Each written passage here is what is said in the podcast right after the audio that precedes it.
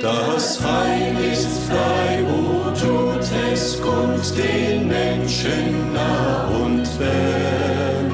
O rühmet froh mit lautem Mund die Gnade unseres Herrn. O Freud, o Freud. Wir sind Gott dankbar, dass es uns vergönnt ist, ein ruhiges und stilles Leben in diesem Land führen zu dürfen. Nicht allen Menschen geht es so gut. Viele werden um ihres Glaubens willen verfolgt. Da wollen wir die Zeit, wie Paulus es schreibt, recht auskaufen.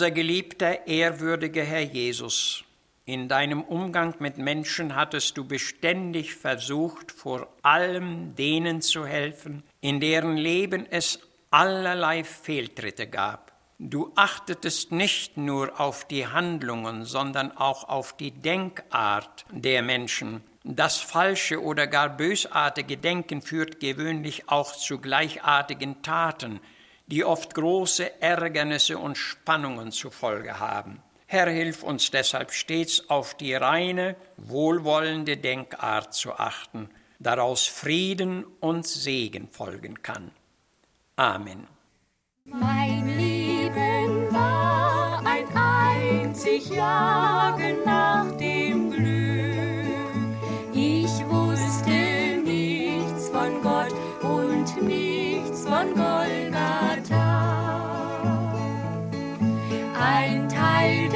des lag hinter mir zurück, bis Gott mich suchte und ich endlich sagte ja.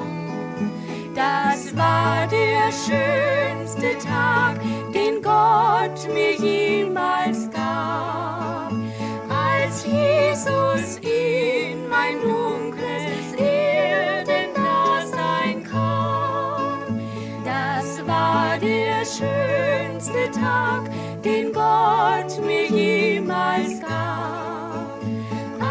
Jesus in mein dunkles Erdendasein kam.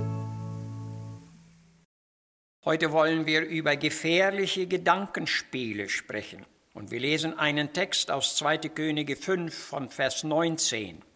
Und als Naeman weggezogen war, gedachte Gehasi, der Diener Elisas, siehe, mein Herr hat diesen Syrer verschont, dass er nichts von ihm genommen hat. So wahr der Herr lebt, ich will ihm nachlaufen und etwas von ihm nehmen.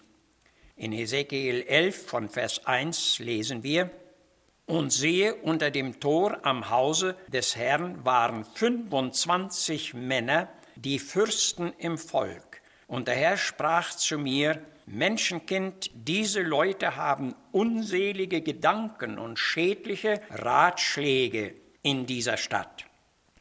Was wir hier lesen, dürfte eigentlich keinem von uns fremd erscheinen. An den laufenden und teils entsetzlichen Geschehnissen unserer Zeit wird es erkennbar, mit welcher Art Gedanken und Pläne viele Menschen umgehen. Ihre Taten machen ihre Denkart offenbar. An ihren Handlungen wird ihre Gesinnung und ihr ganzer innerer Zustand erkennbar. Unsere Bibeltexte handeln auch von der unreinen, gefährlichen Gedankenspielerei. Der habgierige Gehasi war ein Diener des sehr getreuen Propheten Elisa. Der aussatzkranke syrische Hauptmann Naeman war zwecks seiner Heilung zu Elisa gekommen und brachte große Geschenke mit. Trotz allem Drängen hatte aber Elisa keines von diesen Geschenken angenommen. Die gesuchte und auch dringend gebrauchte Heilung musste ja von Gott kommen. Elisa ließ sich deshalb in keinen Geschenkhandel hineinziehen. Gehasi konnte dieser Versuchung jedoch nicht widerstehen. Hat mein Herr nichts genommen, so will ich diese Gelegenheit für mich ausnützen, so sagte er sich. Dabei verwickelte er sich vor dem Hauptmann in die Lüge, er sei von Elisa gesandt worden, ihm die Geschenke abzufordern. Und seine zweite Lüge bestand darin, dass er bei seiner Rückkehr dem Elisa meldete, er sei nirgendwo gewesen. Das war offensichtlich ein vorgeplantes und äußerst gefährliches Gedankenspiel. Gehasi suchte sich auf unehrliche Weise zu bereichern. In diesem Sinne schreibt Paulus, die da reich werden wollen, fallen in Versuchung und Fallstricke und in törichte und schädliche Lüste, die die Menschen in Verderben und Verdammnis bringen. Geldgier ist eine Wurzel alles Übels. Doch das hat Menschen gereizt und sie sind vom Glauben irregegangen und machen sich selbst viel Schmerzen. Gehasi wurde zur Strafe vom Aussatz befallen und war damit auch sogleich von seinem Dienst entlassen. Unsere zweite Schriftstelle spricht von 25 hochbeamteten Männern in Israel, die sich auch mit dunklen Plänen und Gedanken befassten. Obgleich sie Fürsten waren, so hatten sie doch eine große Schuld auf sich gebracht, und der Prophet Hesekiel musste ihnen in Gottes Auftrag ein ernstes göttliches Gericht ankündigen. Irret euch nicht, Gott lässt sich nicht spotten, denn was der Mensch sät, das wird er ernten, so lesen wir in Galater 6. Das unreine, gefährliche Gedankenspiel führt oft zu dunklen Ergebnissen und macht schuldig. Unter der Ansammlung meiner Bücher habe ich ein Buch mit dem Titel Die Kraft positiven Denkens. Ich habe dieses Buch bisher nie vollständig durchgelesen, aber seltsamerweise wurde ich schon oft an seinen Titel erinnert. Wir alle sollten uns mit reinen, lichtvollen und positiven Gedanken befassen, denn das führt auch zu guten und positiven Handlungen. Positives Denken hat für unser Leben eine hohe Bedeutung. Mit dem positiven Denken ist das fortschrittliche, aufbauende und heilsame Denken gemeint. Das Gegenstück davon ist das negative, erfolglose, ablehnende oder auch dunkle Denken. Eine dieser Denkart wird wahrscheinlich im Leben eines jeden Menschen vorrangig sein. Wir dürfen es glauben, dass unsere Denkart im weiten Maße unser ganzes Leben bestimmt und beherrscht. Positives Denken macht zuverlässig und frei. Es bewirkt Fröhlichkeit und stellt uns in einen guten Ruf. Es erweckt Ruhe, Wohlgefühl und Glauben und Vertrauen. Sehr viele Menschen geben sich leider weit zu sehr dem negativen Denken hin. Die negative Denkart bewirkt Schwermut und Belastung. Sie zerstört unser Vertrauen und unsere Hoffnung und die erfreuliche Zuneigung anderer Menschen. Wer sucht schon gerne Kontakte und Umgang mit Menschen, die alles schwarz sehen und kaum noch Lichtblicke kennen? Diese Menschen sind oft unzufrieden mit sich selbst und versinken sehr bald in ein kontaktloses, freudeloses Leben. Ihre negative Haltung bringt sie nicht selten auch in Schuld und Sünde. Der Verfasser des bereits genannten Buches schreibt, wie der Mensch denkt, so wird er sein. Unser Denken formt und gestaltet unsere Persönlichkeit und unsere Lebensweise.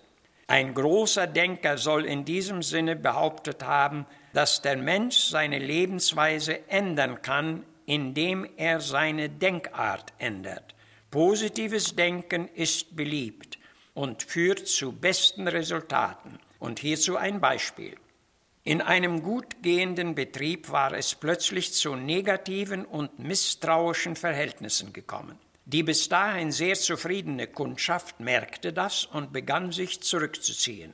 Der Chef dieser Firma geriet in Not und suchte nach einem Ausweg.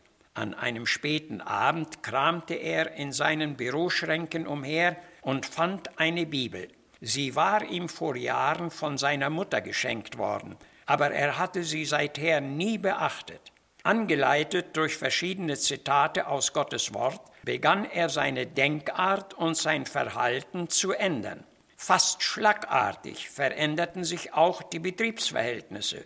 Die Beziehungen zwischen Arbeitgeber und Arbeitnehmer wurden harmonisch und vorbildlich. Die Produktion lief wieder gut und die Kundschaft fand wieder neues Interesse und neues Vertrauen. Ein enger Freund des genannten Chefs suchte nun das Geheimnis der stattgefundenen Erneuerung zu erfahren. Der Chef erklärte ihm schlicht, die ganze Angelegenheit geht auf ein Buch zurück, auf die Bibel. Es war alles schief gegangen, weil alles in mir selbst schief stand. Ich dachte falsch, ich handelte falsch und darum hatte ich nur Differenzen, Nöte und Misserfolge. Heute weiß ich, dass mein Hauptfehler in meiner falschen Denkweise lag. Gedanken sind Kräfte, die uns beherrschen und regieren. Der Mensch ist das, was seine Denkart aus ihm macht. Fest steht, man kann nicht positiv leben, solange man negativ denkt. Der Herr Jesus legte den Obersten seines Volkes einmal die Frage vor, warum denkt ihr so arges in euren Herzen? Das sagt deutlich, dass unsere Denkart mit dem Zustand unseres Herzens zusammenhängt.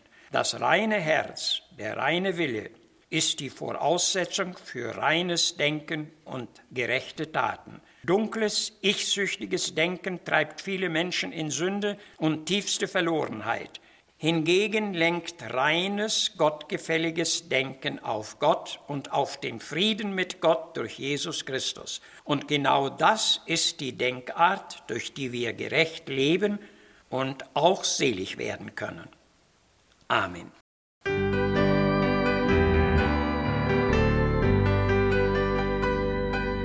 Gerechtigkeit, Freude und Frieden, in dem und Sinn sind mir Schätze in Fülle beschieden. Seit ein Bürger des Reiches ich bin, voller Friede und Ruhe herrscht dies Reich in mir und macht herrlicher stets mir das Herz. Denn ich wandle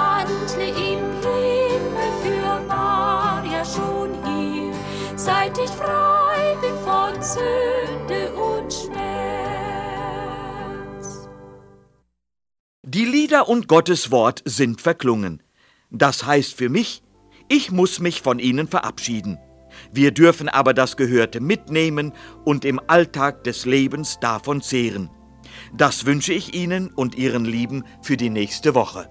Gemeinde Gottes 10135 85. Avenue, Edmonton, Alberta, T6E 2K1, Kanada.